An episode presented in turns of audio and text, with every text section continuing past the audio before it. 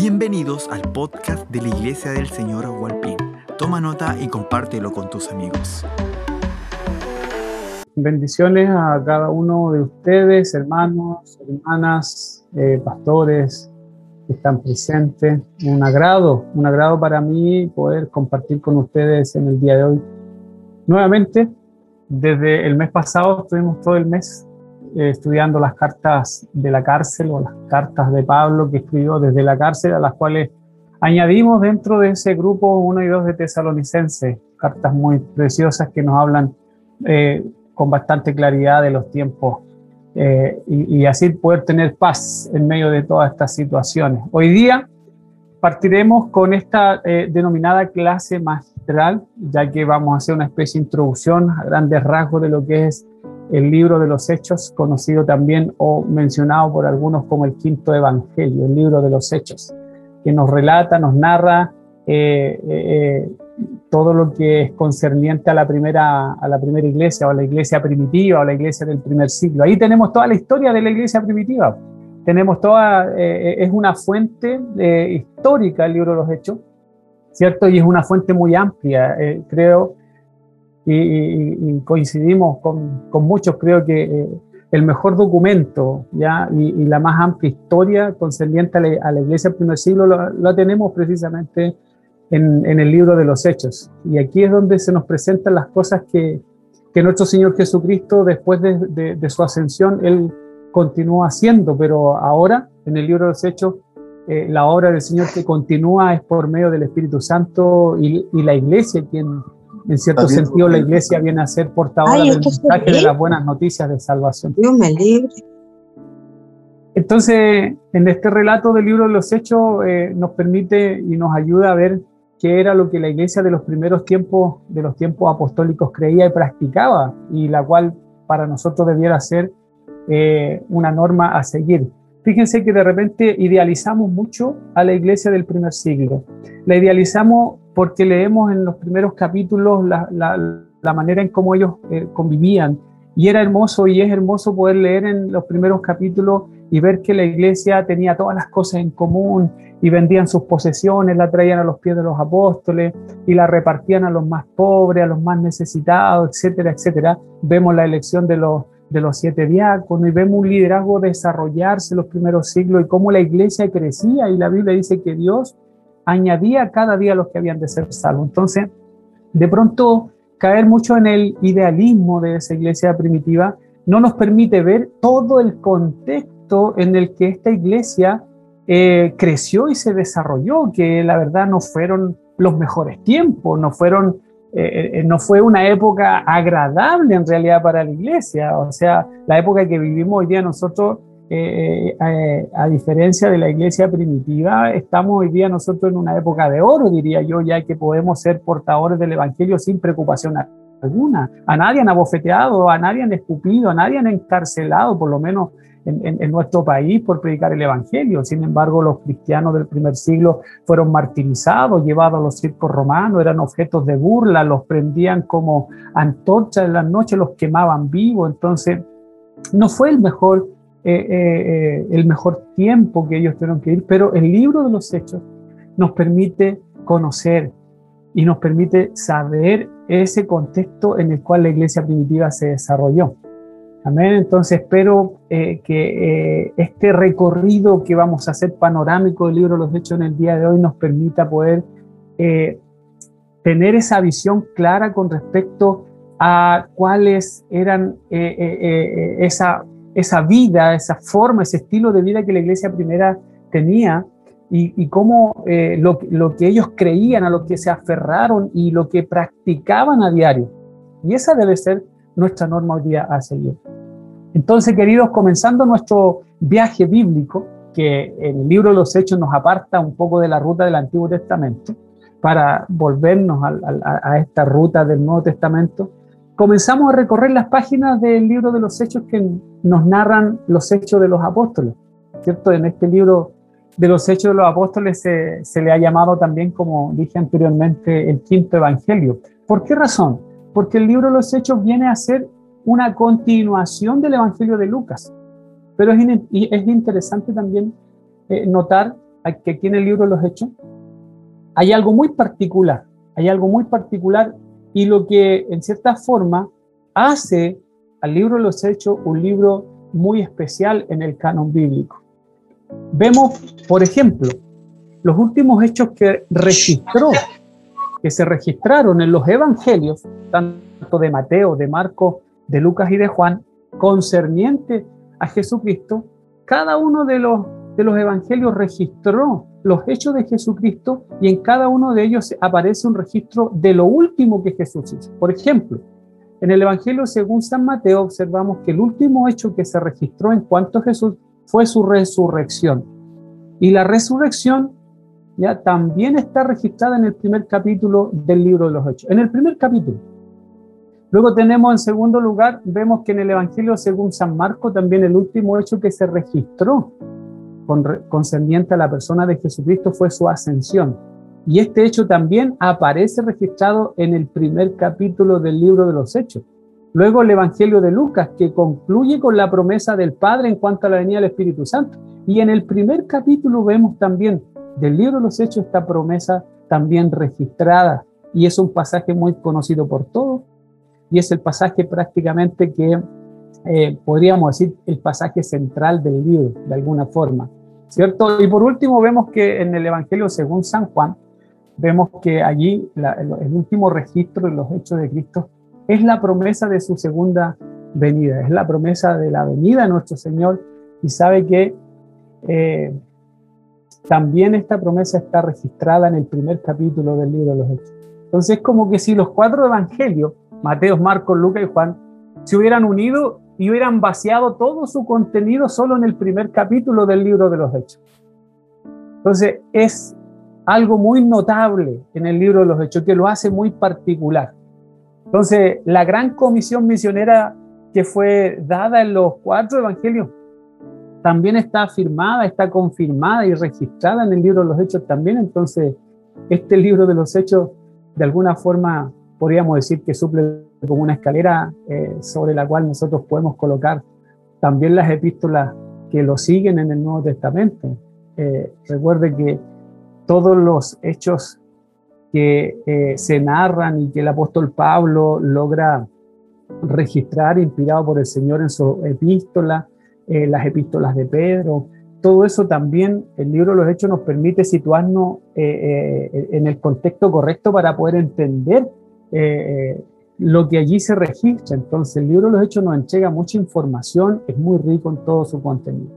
Entonces, podemos ver que el versículo clave, dijimos, que era el capítulo 1, verso 8, ¿cierto? Que es un pasaje para todos nosotros muy, muy conocido, ¿cierto? ¿Se acuerdan de ese pasaje? Me imagino. Muy clásico. Pero recibiréis poder, ¿verdad? ¿Cuándo? Y nos apasiona ese texto. Cuando haya venido. La palabra poder a propósito es dunamies, es el poder explosivo de la dinamita. ¿Ya? Entonces, eh, particularmente, y esto es lo que veíamos también en la clase de los estudios de las cartas a, carcelarias, recuerden que el, Evangelio produce dos reacciones en el ser humano, en la persona. ¿Cierto? Produce aceptación por un lado y rechazo rotundo por otro lado. Entonces, ese poder, ese poder que vino sobre la iglesia apostólica o la iglesia primitiva, por medio del Espíritu Santo provocaba estas reacciones. Por un lado era muy aceptado, la gente se convertía, se volvía a Cristo, creía en el mensaje, aceptaban el mensaje, el mesianismo de Cristo. Y por otro lado también provocó rechazo, persecuciones, muerte. Muchos cristianos fueron martirizados. Entonces, recibiréis poder, dunami, cuando haya venido sobre vosotros el Espíritu Santo.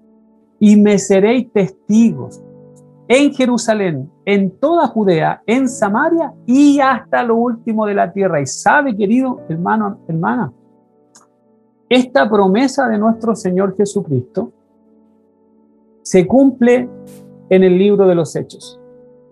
En sus 28 capítulos, nosotros vemos el registro de cómo la iglesia comenzó a crecer, cómo el Evangelio comenzó a extenderse y a cumplirse el propósito y el plan de Jesucristo que el Evangelio tenía que ser predicado hasta lo último de la tierra. Si bien, es cierto, para nosotros ya han pasado más de dos mil años y podemos decir, bueno, eh, después de dos mil años podríamos decir con más certeza que el Evangelio ha llegado a lo último de la tierra. Pero en el libro de los Hechos, con el apóstol Pablo llevando el Evangelio a Europa, para ellos ya Roma era lo último de la tierra. Entonces, el mundo conocido para eh, eh, la, iglesia apostólica, eh, lo último de la tierra, el mundo conocido para ellos era Roma. entonces, para el apóstol Pablo, llegar a Roma era algo necesario, porque él sabía que desde Roma el Evangelio se iba a abrir camino hacia Europa. Y eso fue lo que el apóstol Pablo logró, aunque fue su último viaje. El apóstol Pablo murió, pero la promesa de nuestro Señor se cumple. Entonces, el autor y la fecha lo vamos a ver debido a que el Evangelio de Lucas fue el primer libro dirigido a Teófilo, según el capítulo 1, versículo 3 del, Evangelio de Lucas. Ese, Evangelio que fue dirigido a Teófilo es, lógico que podamos concluir quizás que Lucas también es el autor del libro de los Hechos, aunque no es nombrado específicamente en el libro de los Hechos, en ninguno de los libros, eh, en, realidad ni, Lucas ni, Hechos es nombrado Lucas como el autor, pero, pero ya que el, el, Evangelio de Lucas está dirigido a Teófilo, de la misma forma podemos concluir que el libro de los Hechos también es de autoría de Lucas, ya que él también escribe el libro de los Hechos a este hombre llamado Teófilo allí en el Evangelio de Lucas y en el libro de los Hechos. Entonces los escritores de los, de los primeros padres de la iglesia, tales como por ejemplo Ireneo, eh, Clemente de Alejandría, Tertuliano, Orígenes, Eusebio, Jerónimo, todos ellos afirmaron que Lucas fue el autor del libro de los Hechos, como también lo hace el canon moratorio alrededor del 170 aproximadamente después de Cristo, debido a que él es una figura relativamente oscura, mencionado únicamente tres veces en el Nuevo Testamento, pero se concluye que Lucas es el autor del libro de los Hechos. ¿ya? Es poco probable que alguien hubiera falsificado una obra para hacerla aparecer como si fuera de Lucas. Eso es muy poco probable, aunque algunos sí se han atrevido a apostar por eso. ¿Cómo puede un farsante eh, eh, tratar de escribir una obra y, eh, y registrarla a nombre de otro? ¿Con qué propósito? Entonces, no tiene mucho sentido creer eso. ¿ya? Entonces podemos concluir, y según lo que se registra también en las cartas del apóstol Pablo, como en Colosense, la primera carta a Timoteo, donde se menciona a Lucas como el compañero fiel de, del apóstol Pablo, que él fue quien eh, inspirado por el Señor, eh, escribe este libro de los Hechos. Lucas fue el amigo muy cercano de Pablo, compañero de viaje, fue el médico personal, ya él fue un investigador muy cuidadoso. Por eso el lenguaje que utiliza eh, este libro de los Hechos es muy particular, es muy particular porque obviamente Lucas, un médico, ¿cierto? Además de ser un investigador, él puso eh, eh, énfasis en detalles, utilizó eh, toda su investigación de una manera muy cuidadosa. Fue un, un, historiador muy preciso que desplegó un conocimiento muy íntimo con respecto a las leyes y las costumbres romanas, como también con respecto a la geografía de Palestina, de Asia Menor, de Italia. Cuando él escribe el libro Los Hechos, Lucas lo que hace es que se apoya precisamente en fuentes escritas, como un buen investigador, ¿cierto?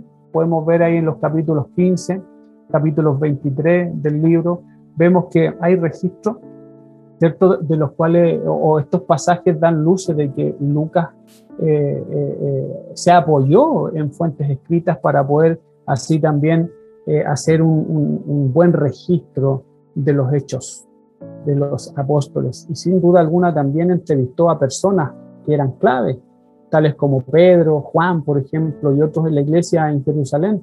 Entonces, todo este trabajo minucioso de investigación le permitió a este hombre registrar este libro inspirado que por supuesto tuvo su lugar en el canon bíblico. El encarcelamiento de Pablo eh, que eh, eh, ocurrió en Cesarea, que estuvo dos años, posiblemente le permitió a Lucas una gran oportunidad para entrevistarse con Felipe, con sus hijas, que también fueron consideradas una fuente importante de información en los primeros días de la iglesia.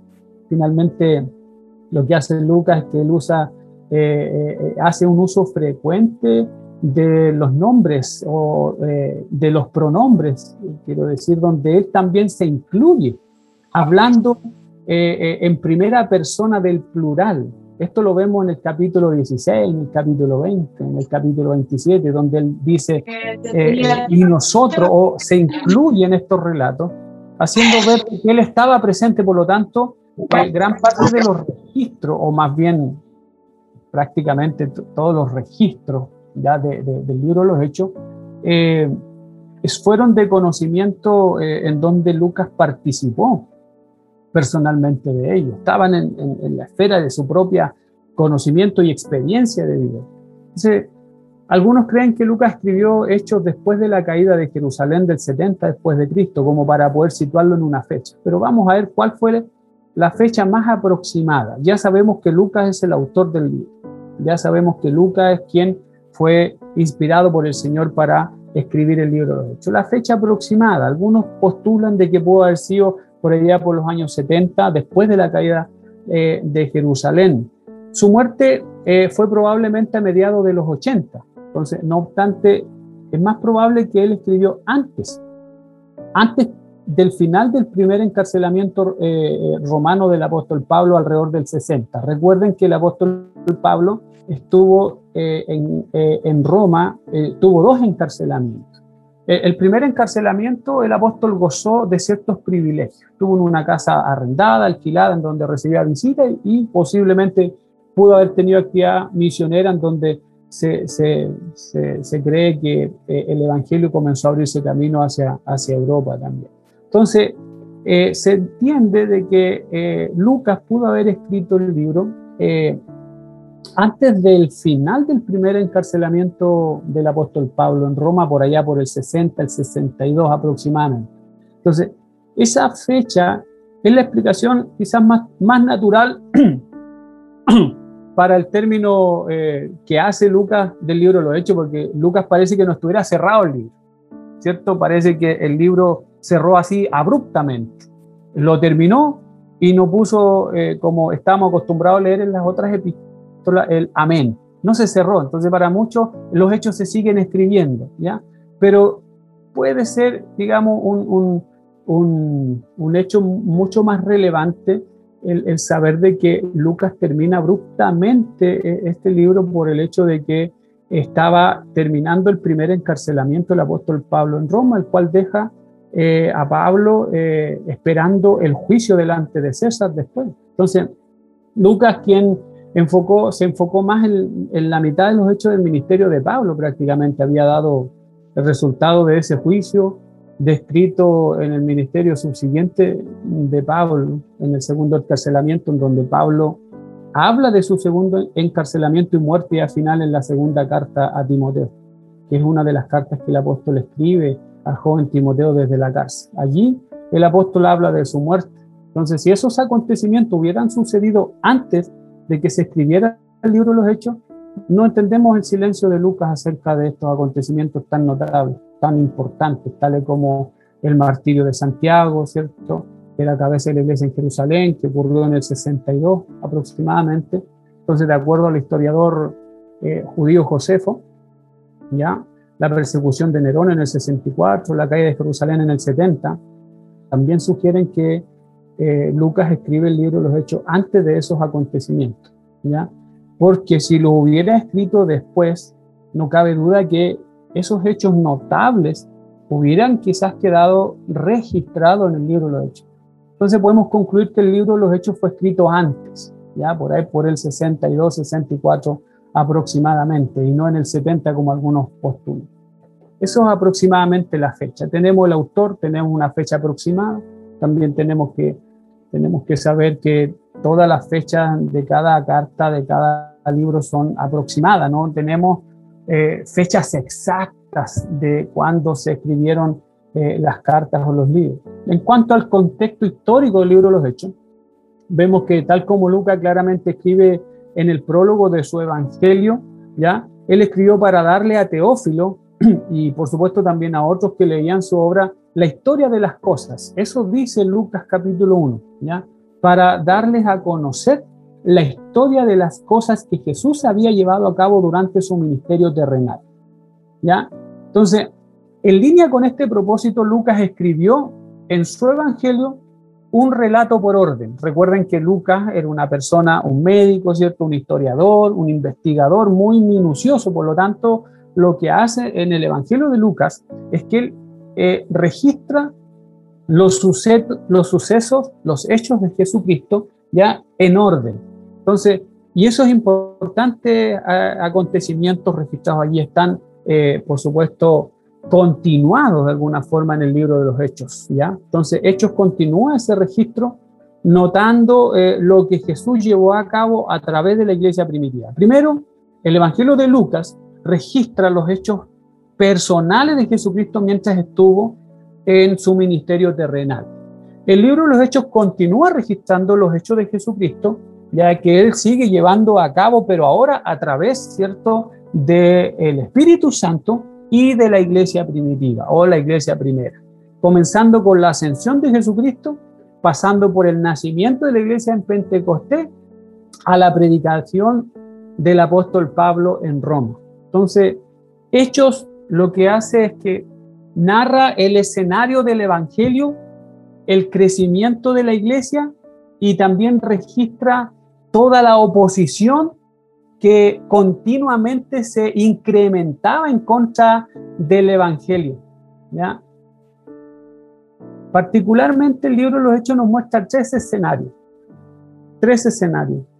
Del capítulo 1 al 8, nosotros vemos que todo el contexto de la predicación ocurre en Jerusalén, ¿ya? En Jerusalén. Cumpliendo así lo que Jesús había determinado en el capítulo 1, versículo 8. Me seréis testigos en Jerusalén. Luego, por allá, por el eh, 8, 25, o, eh, a ver, el 8 al 12, 25 aproximadamente, ¿ya? capítulo 12, versículo 25, el contexto en el que el, el, el, libro de los Hechos eh, continúa los apóstoles de la evangelización, evangelización a través de, de, Felipe, y comienzan a ocurrir en eh, Samaria y Judea, con el evangelio llevado a los samaritanos. ¿ya? Y luego desde el capítulo 12 hasta el capítulo 28, ya Lucas se centra en lo que el apóstol Pablo comienza a hacer con sus viajes y la extensión del reino de Dios a través de la predicación del Evangelio hasta lo último de la tierra. Son más o menos esos los tres escenarios en donde el libro de los hechos eh, se desarrolla. Entonces, Teófilo, ya a quien es dirigido el libro de los hechos, cuyo nombre quiere decir amante de Dios, es un personaje desconocido para la historia, fuera de su mención en el, Evangelio de Lucas y, ahora en el libro de los Hechos, ya probablemente haya sido un creyente a quien Lucas estaba instruyendo, a lo mejor era un pagano a quien Lucas buscó convertir. Eh, no se sabe, no se, no se tiene mucha información quién era Teófilo, la manera en la que Lucas se refiere a él como, oh excelentísimo Teófilo, tanto en el capítulo 1, verso 3 de Lucas, sugiere que a lo mejor Teófilo pudo haber sido un oficial romano de cierta importancia. Así también comienza eh, escribiendo el libro de, los Hechos de los Apóstoles. Entonces, este libro aproximadamente, como les decía, escrito entre el 62 y 65 aproximadamente, ¿ya? Por ahí podemos situar el libro de los Hechos, ¿ya? Fue escrito desde Roma, ¿ya? Mientras el, eh, Pablo estaba eh, en su primer encarcelamiento, se puede situar la escritura del libro de los Hechos a través de Lucas, el médico del apóstol. El periodo que, este, eh, que esta historia del libro de los Hechos cubre es un eh, periodo aproximadamente de 30 años, los primeros 30 años de la iglesia primitiva. Entonces, un registro bastante amplio que lo tenemos allí en los 28 capítulos que componen el libro de los Hechos. Escrito por Lucas, el médico amado, ¿ya? Lucas es interesante saber que este es un autor gentil que no es judío y es el único autor gentil de la Biblia, a quien Dios utilizó como una herramienta para registrar este, estos hechos en este libro inspirado. Lucas es de la ciudad de Antioquía, oriundo de Antioquía. Recuerden que esa iglesia de Antioquía fue una de las iglesias que ayudó muchísimo en el ministerio del apóstol Pablo, a quien el apóstol Pablo estimaba mucho a los creyentes de Antioquía, eh, en, donde fue por primera vez que a, los, a los del camino les llamaron cristianos o pequeños cristos. Entonces Lucas estuvo presente con Pablo en el segundo y tercer viaje misionero, en el viaje a Roma y con Pablo también en la casa. Lucas fue el compañero fiel del apóstol Pablo. El libro está eh, destinado a Teófilo, ya dijimos un personaje que no tenemos mucha, mucho registro, mucha historia para saber quién era Teófilo, al igual que el Evangelio de Lucas también tenía, eh, eh, tenía digamos, este destinatario, aunque Lucas también tiene un propósito mucho más amplio, por supuesto, el Evangelio.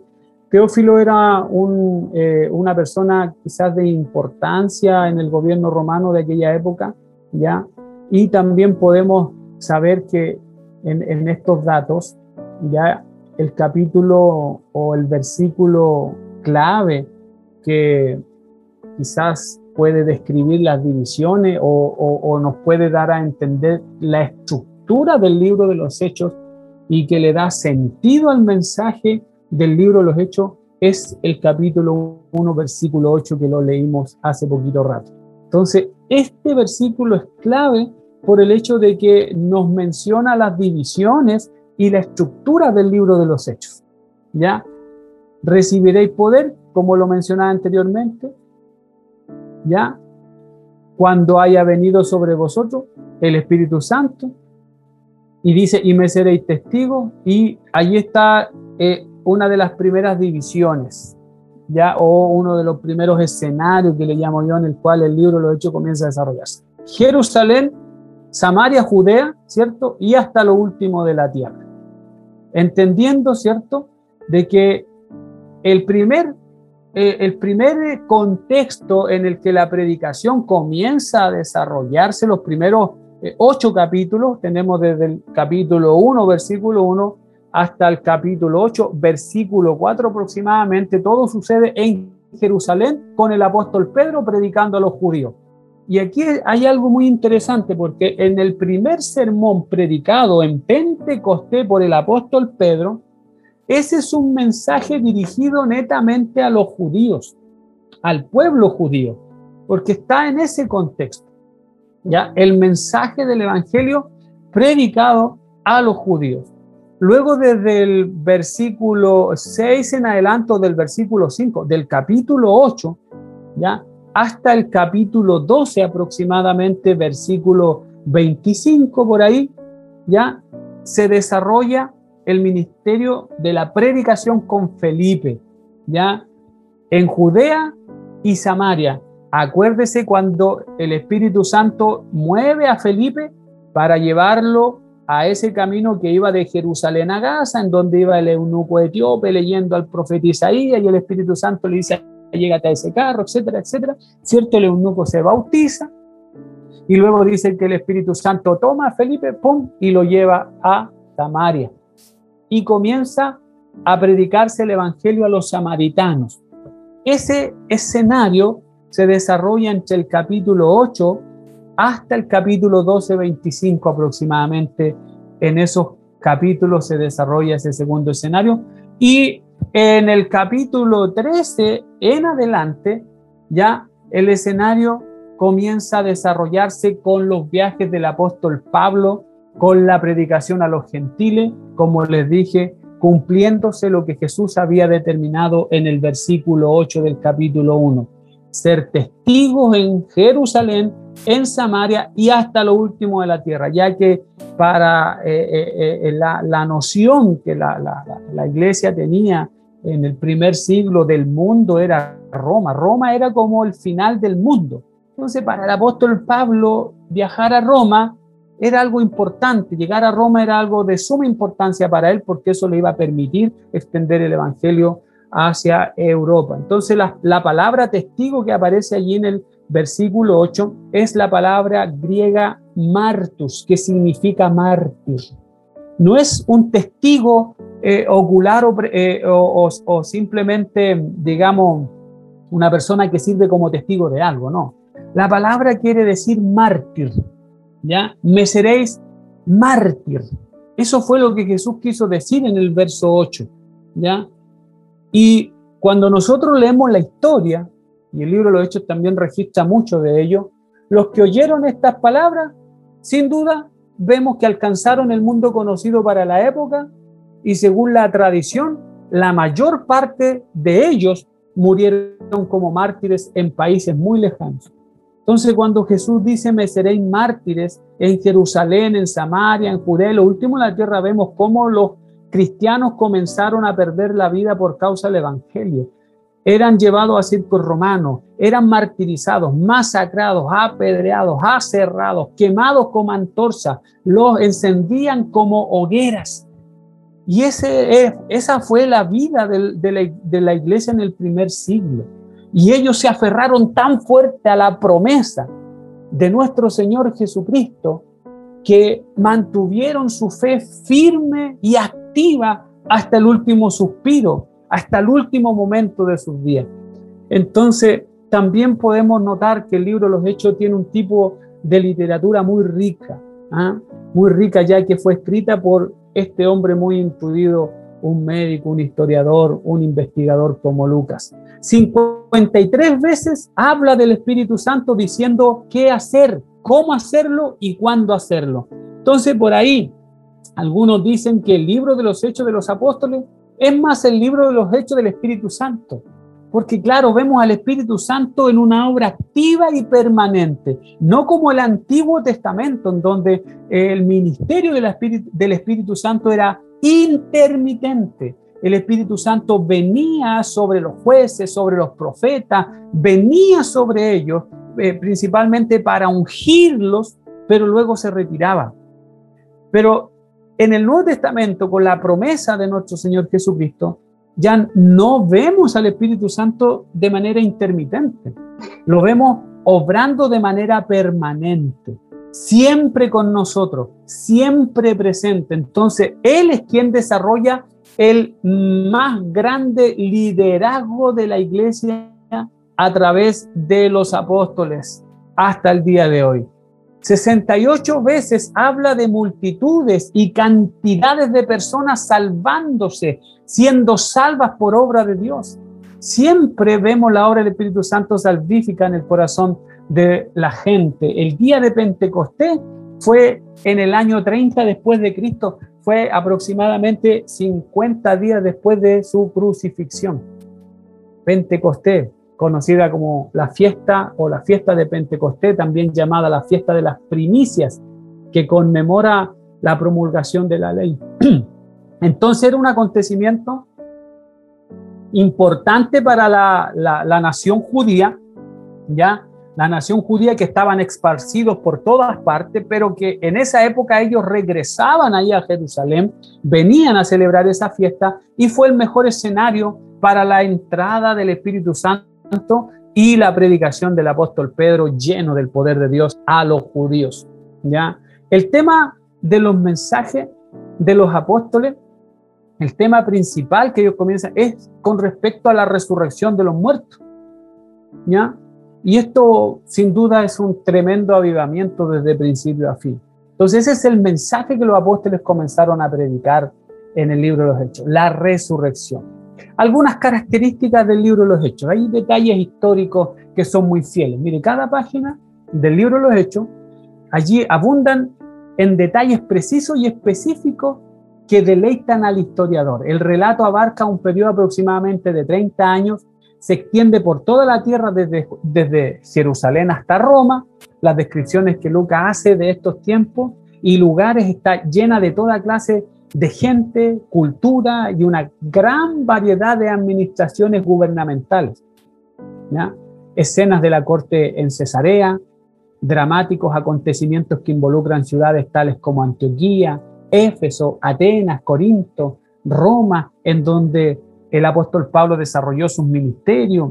El libro Lo Hecho registra todo aquello. También están incluidos muchos distritos de países bárbaros, y centros judíos. Sin embargo, queridos, en cada ejemplo, los hallazgos arqueológicos revelan que Lucas emplea los términos apropiados para cada tiempo y lugar que él describe con mucho detalle y precisión.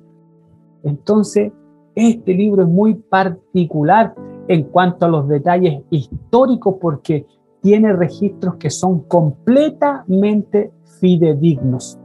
¿Ya? Aparte del el registro histórico fiel que hace Lucas, encontramos una excelencia en la literatura. Lucas tiene un amplio vocabulario comparado con los otros escritores del Nuevo Testamento. Además, que Lucas lo emplea con un estilo literario tal que se ajusta al marco cultural de los incidentes que está él registrando en este libro. Entonces, el vocabulario que utiliza este escritor es muy rico. Así, así también, Hechos es un relato muy objetivo, muy objetivo. ¿Por qué? Porque el mensajero es cuidadoso y a la vez artístico. Lucas no le resta calor a la fidelidad de su relato. Él demuestra su objetividad, por ejemplo, al registrar tanto los fallos como los triunfos, tanto lo malo como lo bueno de la iglesia primitiva. Incluye en su relato no solo el descontento entre los judíos de habla griega y los de, habla aramea en el capítulo 6, cuando se escogen los primeros, los primeros siete diáconos, sino que también registra el descontento entre Pablo y Bernabé, por ejemplo, en el capítulo 15, la primera, la primera eh, eh, por, decirlo de alguna forma, confrontación que el apóstol tuvo en ese desacuerdo con Bernabé, que lo llevó a, separarse, ¿ya? Y así también reconoce el hecho de que existen diferencias muy profundas entre ellos. Entonces, como en toda la escritura, en toda la escritura, nosotros vemos que el relato de la escritura es completamente fidedigno y es muy objetivo. No solamente muestra las cosas buenas de las, de las personas, así como también en el Antiguo Testamento. No solamente muestra lo bueno de Abraham, lo bueno de David, sino que también lo malo. Muestra también el pecado de Abraham, muestra el pecado de David. Así también Lucas, ya en este relato eh, y en su relato eh, eh, que es muy fiel y muy objetivo, también muestra estas cosas negativas. Y una de las cosas negativas que el, el libro de los Hechos registra es precisamente lo que ocurre posterior a esta escena tan, como les decía delante, que muchas veces idealizamos nosotros de la iglesia primitiva, en donde venían, vendían sus posesiones, la ponían a los pies de los apóstoles.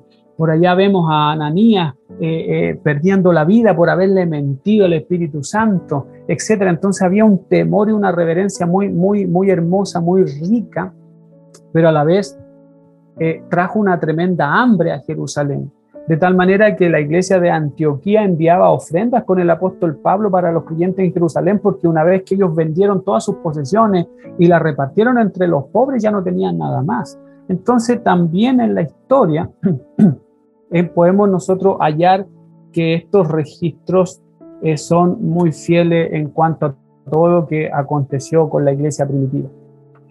¿Cuáles son los retos de interpretación que podemos encontrar en el libro de los Hechos? ¿Ya?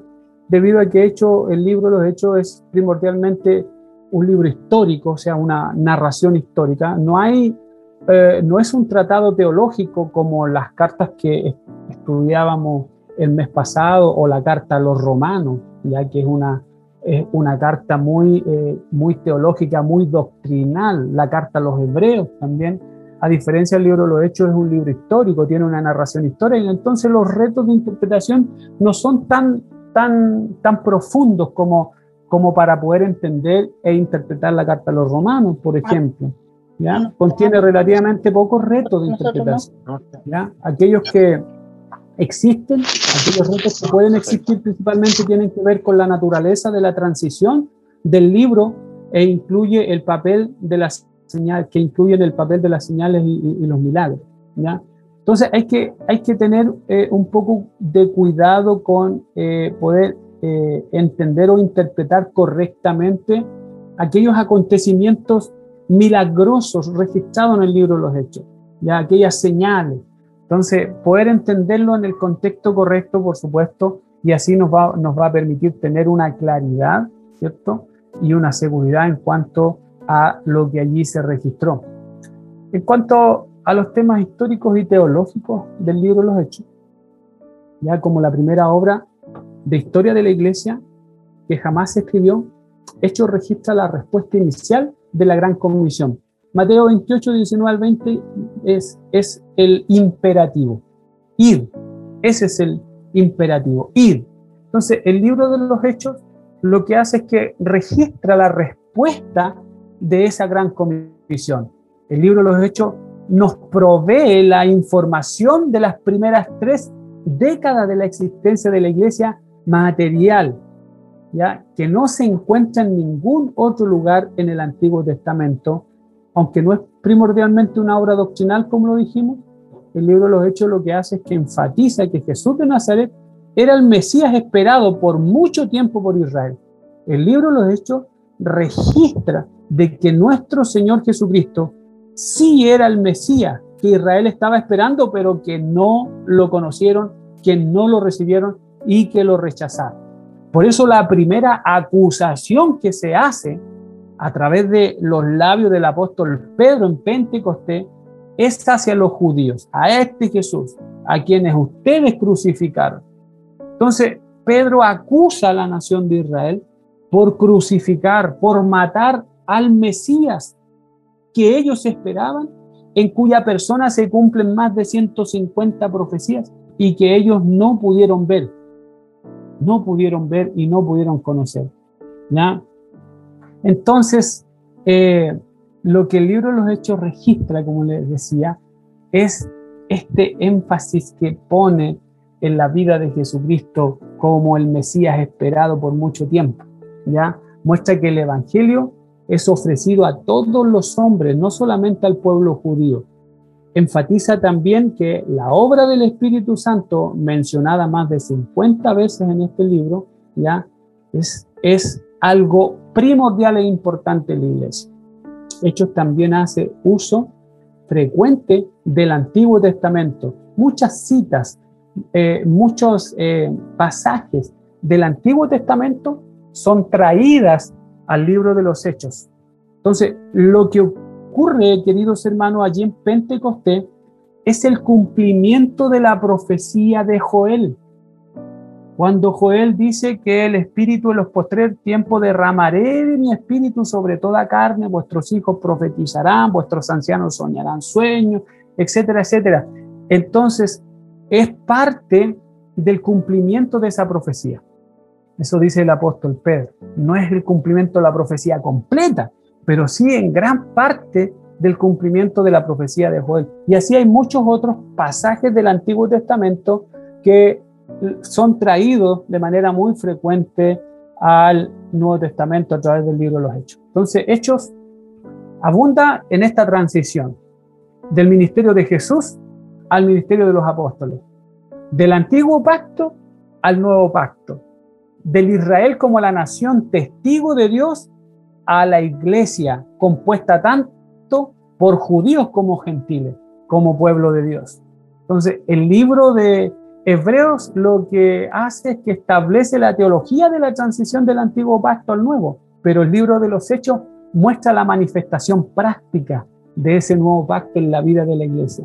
Es interesante este contraste que podemos ver en la carta o en, la, en el libro de Hebreo, cómo el libro de Hebreo muestra esa, esa teología de la transición del antiguo pacto al nuevo pacto.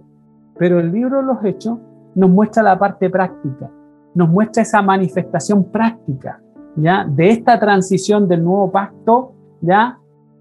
¿Cierto? Del antiguo pacto al nuevo pacto en la vida de la iglesia. Entonces, una vista panorámica del libro Los Hechos es que este libro proporciona la única historia auténtica de los primeros 30 años del cristianismo. El primer volumen, que es el Evangelio de Lucas, narra el nacimiento, el ministerio, la muerte la resurrección y la ascensión de nuestro Señor Jesucristo. Sin embargo, este segundo libro, ya, este segundo volumen de Lucas, comienza con la ascensión y traza el progreso del Evangelio hasta el encarcelamiento del apóstol Pablo en Roma. Y así el libro de los Hechos continúa hablando de lo que Jesús comenzó, ¿cierto? Comenzó desde el versículo 1, comenzó a hacer versículo, capítulo 1, versículo 1, por el poder del Espíritu Santo que menciona más de 50 veces en este libro. Lucas fue un testigo presencial de muchos acontecimientos que él mismo narra, habiendo estado con el apóstol Pablo casi constantemente desde su llamado a Macedonia hasta el final de su vida, eh, narrado allí en la segunda carta a Timoteo capítulo 4, verso 11, cuando el apóstol ya relata que está a punto para ser sacrificado. Aquí podemos notar que las secciones que Lucas menciona en el capítulo 16, por ejemplo, donde se menciona el mismo, ¿cierto? Lucas tuvo acceso directo a los detalles de los primeros años de la iglesia. Supo de Felipe el evangelista, supo también de Santiago, supo de Silas, de Manaén, quien se crió junto a Herodes Antipas, supo también de Marcos. ¿ya? Pablo llegó a Roma en el año 59 aproximadamente después de Cristo y permaneció allí dos años lo que coloca la fecha de este libro, como dijimos anteriormente, poco después del Evangelio de Lucas. ¿ya? Entonces, aproximadamente entre 62, 65 por ahí. Esto explica por qué no se menciona la muerte de Santiago, ocurría en el 62, no se menciona la persecución bajo Nerón en el 64, eh, no se menciona tampoco los juicios eh, eh, venidos a, a Jerusalén, la muerte del apóstol Pablo en el 68, la caída de Jerusalén en el 70. Entonces por ahí podemos entender que el Evangelio de Lucas está situado antes de esos acontecimientos. Lucas proporciona detalles precisos acerca de la actividad de líderes claves en la iglesia primitiva. Demuestra que el movimiento cristiano estaba unificado a pesar de que comprendía gente diversa de muchos países. El libro de hecho establece el ministerio del apóstol Pablo en la perspectiva apropiada. Inclusive eh, menciona las razones para su arresto y encarcelamiento. Narra el testimonio de Dios por medio de los apóstoles, acentúa el carácter sobrenatural de la fe cristiana y su habilidad de prosperar bajo la tremenda oposición, la oposición más severa de la iglesia. Muestra el, libro de, los hechos cómo la iglesia creció. El libro también nos proporciona el trasfondo histórico para aproximadamente 10 cartas del apóstol Pablo y así también documenta nueve sermones, tanto de Pedro como de Pablo. Después de su breve prefacio en el capítulo 1, versículos 1 y 2, Lucas menciona las lecciones importantes para un ministerio exitoso de la iglesia. Cita evidencias para la resurrección de Cristo, e indica que el Espíritu Santo suministrará el poder para testificar, porque el, testimonio eficaz y poderoso es por medio del Espíritu Santo, la, la, ascensión y el regreso prometido también de nuestro Señor Jesucristo también están registrados en el primer capítulo, como lo mencionamos al principio, y así también la eficacia de creyentes unidos en oración, el resto del libro trata con el liderato de la iglesia de Dios por medio de sus siervos escogidos. Primero, Lucas describe el ascenso de Pedro a la prominencia en el versículo 15 del primer capítulo hasta el capítulo 12, verso 25, donde vemos al apóstol Pedro prácticamente liderando a la iglesia primera. Él juega un papel importante en dos acontecimientos necesarios para el ministerio efectivo primero escoger discípulos, ¿ya?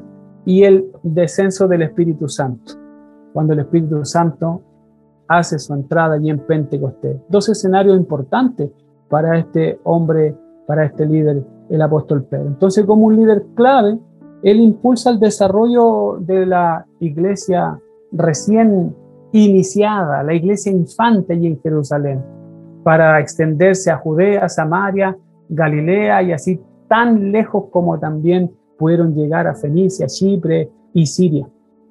Por todas estas experiencias, la oposición satánica tiene como resultado la extensión de la fe antes de su aniquilación. ¡Qué tremendo! Esto es lo que me alegra y me llena, porque no lloramos, ni nos afligimos, ni nos desesperamos cuando estamos atribulados. El apóstol decía, nos gloriamos en las tribulaciones, porque cuando es que la iglesia tuvo su mayor crecimiento, fue cuando fue oprimida. Así que yo digo, opriman a la iglesia, apriétenla más todavía con leyes y toda la legislación diabólica que hoy día se está haciendo en el mundo y en el país. Sigan arrinconando a la iglesia porque entonces la iglesia va a comenzar a crecer nuevamente. Entonces, ¿qué es lo que ocurre después del capítulo 12? Lucas solo menciona a Pedro una vez en el capítulo 15 y luego Pedrito como que desaparece un poco del escenario. El resto del libro se enfoca en el apóstol Pablo. Él, su equipo, son los líderes en la extensión de la iglesia en Asia, en Asia Menor, durante un viaje misionero, registrado en el capítulo 13, después de un intervalo para el primer concilio de la iglesia, capítulo 15, el primer concilio en Jerusalén. Pablo otra vez sale a la obra misionera en dos viajes más, extiende la iglesia hasta Grecia y vuelve a visitar las que antes había plantado.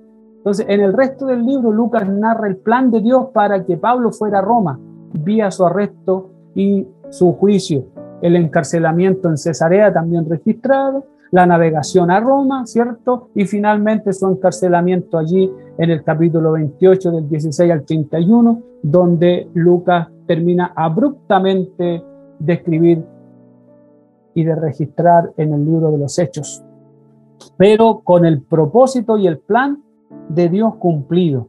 El Evangelio se abrió camino hasta lo último de la tierra. Entonces, queridos hermanos, leer el libro de los Hechos significa atestiguar el crecimiento ya del cristianismo de un reducido y pequeño grupo en Jerusalén a muchas iglesias locales en tres continentes, en solo 30 años, en solo tres décadas. En el libro de los Hechos se informa de ese progreso de la iglesia alrededor de ocho veces. Se informa de cómo la iglesia progresaba y crecía. Y estas anotaciones acentúan el crecimiento numérico y el impacto creciente de la palabra de Dios en la vida de las personas, en la vida de la iglesia. Algunas conexiones para ir ya casi finalizando. El libro de Hechos actúa como una transición entre el antiguo pacto, como lo mencionaba, de la observancia de la ley y el nuevo pacto de la gracia y fe.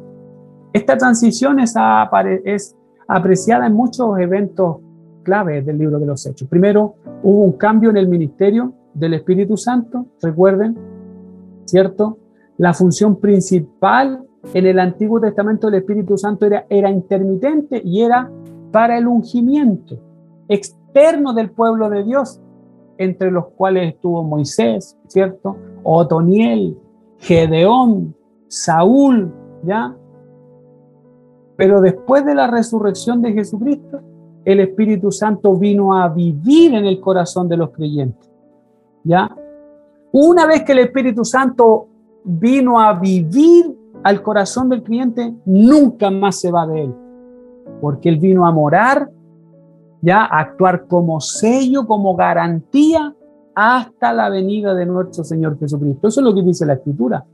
¿ya? Entonces el Espíritu Santo es quien va guiando a los creyentes y llenándolos de poder desde adentro. En el antiguo pacto era un ungimiento exterior, pero ahora es una llenura y una guía desde dentro de la persona. Entonces el Espíritu Santo viene a morar en el hombre ¿ya? Y este se tiene que, eh, eh, como sabemos y entendemos que es un don de Dios para aquellos que viven o que vienen a Jesucristo eh, en fe. La conversión de Pablo fue un ejemplo muy dramático de la transición del antiguo pacto al nuevo pacto. Pablo lo que admite, ¿cierto? Él, él, él, lo admitió que antes de conocer al Salvador Jesucristo, él era el más celoso de los israelitas, siendo irreprensible, dice, en cuanto a la justicia de la ley. Eso es lo que menciona Pablo en la carta a Filipenses en el capítulo 3. Llegando a ser tan extremista como para perseguir a aquellos que enseñaban la salvación por gracia a través de la fe en Cristo. Pablo persiguió a la iglesia. Fue uno de los que estuvo ahí eh, eh, eh, presenciando y consintiendo la muerte de Esteban. Pero después de su conversión, él se dio cuenta de que todos sus esfuerzos legalistas eran inútiles y él lo dijo, lo tengo por basura para ganar a Cristo y ser hallado en Él, no teniendo mi propia justicia, que es por la ley, dice el apóstol Pablo en Filipenses, sino la que es por la fe de Cristo, la justicia que es de Dios por la fe. Entonces, como dice Efesios capítulo 2, ahora nosotros también vivimos por fe, no por las obras de la ley, para que nadie se gloríe, dice el apóstol. Entonces, esta es la transición. La evidencia la tenemos ahí en el apóstol Pablo, de la ley, del cumplimiento de la ley mosaica a la gracia y la fe. Entonces, la visión de Pedro del lienzo en el capítulo 10 de Hechos es otra señal de la transición del antiguo pacto, en este caso de las exclusivas leyes dietéticas que los judíos tenían, a la unidad del nuevo pacto de judíos y gentiles en una sola iglesia universal. Los animales limpios simbolizando a los judíos y a los animales inmundos simbolizando a los gentiles fueron declarados por Dios ambos limpios a través de la muerte sacrificial de nuestro Señor Jesucristo, dejando de estar bajo el antiguo pacto de la ley.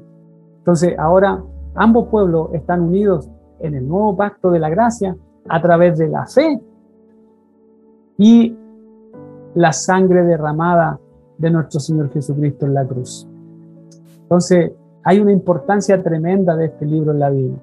Además de ser eh, eh, eh, este, Lucas un hábil historiador y, un hábil en, en la literatura, Lucas lo que ha hecho es que ha producido una obra eminentemente teológica. A diferencia de Pablo y Marco, cuya expectativa frente a la pronta venida de Jesucristo deja huellas profundas en el Nuevo Testamento. Lucas prevé un periodo nada corto de misión universal de la iglesia antes de la parucia. El acontecimiento salvífico, pues abarca no solo la carrera terrestre de Jesucristo, sino también la historia de la iglesia guiada por el mismo Espíritu. Entonces la expansión de la iglesia está siempre bajo el signo del Espíritu de la profecía que toma la iniciativa siempre en encrucijadas importantes, como por ejemplo en el capítulo 8, verso 29, capítulo 10, donde vemos la intervención del Espíritu Santo guiando a la iglesia y tomando decisiones, sea ya para inhibir un plan de acción o sea para fomentar otro plan. Ahí está el Espíritu Santo para deshacer las obras del diablo y para fomentar los planes de la iglesia y guiarlos al cumplimiento del mandato de nuestro Señor Jesucristo. Entonces, hecho nos presenta a la primerísima iglesia, a la iglesia joven, esa iglesia infante que recién están haciendo allí en Jerusalén, con un Israel restaurado. Tanto es así que la venida del Espíritu Santo tiene que aguardar la elección del nuevo apóstol. Recuerden que después de la muerte de Jesucristo, o antes de la muerte de Cristo, ya los apóstoles no eran doce, eran once. ¿Se recuerdan? Entonces, el Espíritu Santo, antes de hacer su entrada en Pentecostés, se escoge el, el apóstol número 12 y el Espíritu Santo viene a morar en ellos. Entonces, las promesas hechas a Abraham tienen que cumplirse también, pero esto sucede precisamente en Jesús. Así ocurre, y el apóstol Pedro lo dice en el capítulo 2, verso 14. Los últimos versículos del libro Los Hechos, del 28 eh, en adelante, capítulo 28, sugieren que el futuro de la fe cristiana no se halla en el conservadurismo de Jerusalén, sino que se halla más bien en el Evangelio de la salvación gratuita abrazada por los gentiles. En el libro de los Hechos nos encontramos con no menos de 24 discursos que constituyen un tercio del texto, usados como apología en pro de los temas predilectos de este hombre Lucas. La afirmación del mundo, la visitación por Dios que invierte los papeles de pobres a ricos, de dignos a indignos, de enfermos a sanos, la salvación de los, de los insalvables, el progreso del Evangelio como palabra de Dios. Entonces, la importancia eh, que le da el libro de hechos a estos acontecimientos es fundamental y también la importancia que se registra allí la conversión, por supuesto, de los gentiles y la respuesta de la fe. Para finalizar, queridos hermanos, esta clase magistral, ¿vemos el carácter de Dios en el libro de los Hechos? Sin duda que sí. Capítulo 14, verso 27. Dios es un Dios accesible. Capítulo 7, verso 2. Dios es un Dios glorioso. Capítulo 14, verso 17. Dios es un Dios bueno. Capítulo 17, verso 31. Dios es un Dios justo. Capítulo 7, verso 48. Dios es un Dios altísimo. Capítulo 1, verso 4, capítulo 2, verso 33, capítulo 7, 17 y así muchos otros pasajes más nos muestran a Dios cumpliendo sus promesas. Así también en el capítulo 1, verso 26, capítulo 12, verso 5, capítulo 27, etcétera, vemos a un Dios que provee, pero no solo que provee lo necesario para la vida, sino un Dios que se provee a sí mismo para la salvación de los insalvables. Dios es un Dios justo, es un Dios recto, y así también nos muestran este carácter de nuestro Dios en el libro de los Hechos como un Dios sabio. ¿Vemos a Cristo también en el libro de los Hechos? Sin duda que sí, porque el libro de los Hechos nos brinda el relato del ministerio de nuestro Señor Jesucristo, pero ahora delegado a sus discípulos. Su misión consistía en proclamar ahora al Cristo resucitado y cumplir así la gran comisión que les había sido dada por Jesús en Mateo 28. Los discípulos eran testigos de la salvación obrada por nuestro Señor Jesucristo, llenos del Espíritu Santo, llenos de poder, llenos de gracia, los apóstoles fueron aquellos a quienes el Señor utilizó para que el Evangelio pudiera no solamente predicarse en Jerusalén, sino también en Judea, a los samaritanos y, y también hasta lo último de la tierra. Queridos hermanos, ahí tenemos un panorama bastante amplio, muy rico, que nos, nos permite eh, eh, hacer esta introducción a lo que va a ser el estudio del libro de los Hechos en nuestras próximas clases, a las cuales les invito a que puedan participar inscribiéndose ahí con nuestro pastor José Miguel Cifuente como estudiante del Instituto Bíblico de la Iglesia del Señor. Dios les bendiga. Gracias por escuchar hasta el final. Te esperamos la próxima semana.